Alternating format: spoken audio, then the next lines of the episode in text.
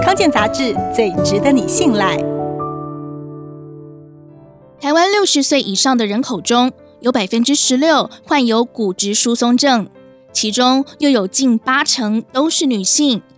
因为骨质疏松比较没有征兆，所以经常被忽略。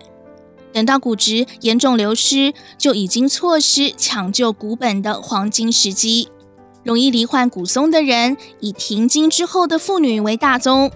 以下八种情况风险更高：第一，年龄增长或是更年期雌激素过少；第二，有骨折病史；第三，肌力不足；第四，身高变矮；第五，体重过轻。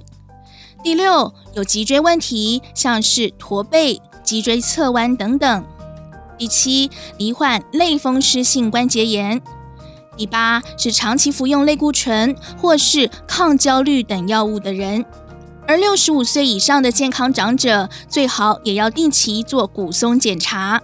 如果确定有骨松的话，先确认原因，才能对症下药，并且矫正可能导致骨质流失的问题。预防骨松，必须从年轻的时候就开始存骨本，包括多吃乳制品、深色蔬菜、传统豆腐和小鱼干等含钙食物，以及补充蛋白质，可以增强骨骼和肌肉生长。适度晒太阳，以增加体内维生素 D 转换，帮助人体吸收钙质。另外，运动有助于强化骨质密度以及肌肉质量和能力，减少骨折的几率。建议多做踏到地板的负重运动，走路则是相对安全而且容易的活动方式。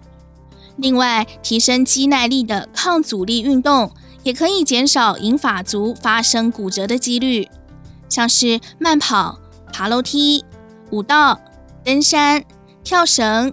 举哑铃操等等，可依照个别的情况选择最适合自己的运动。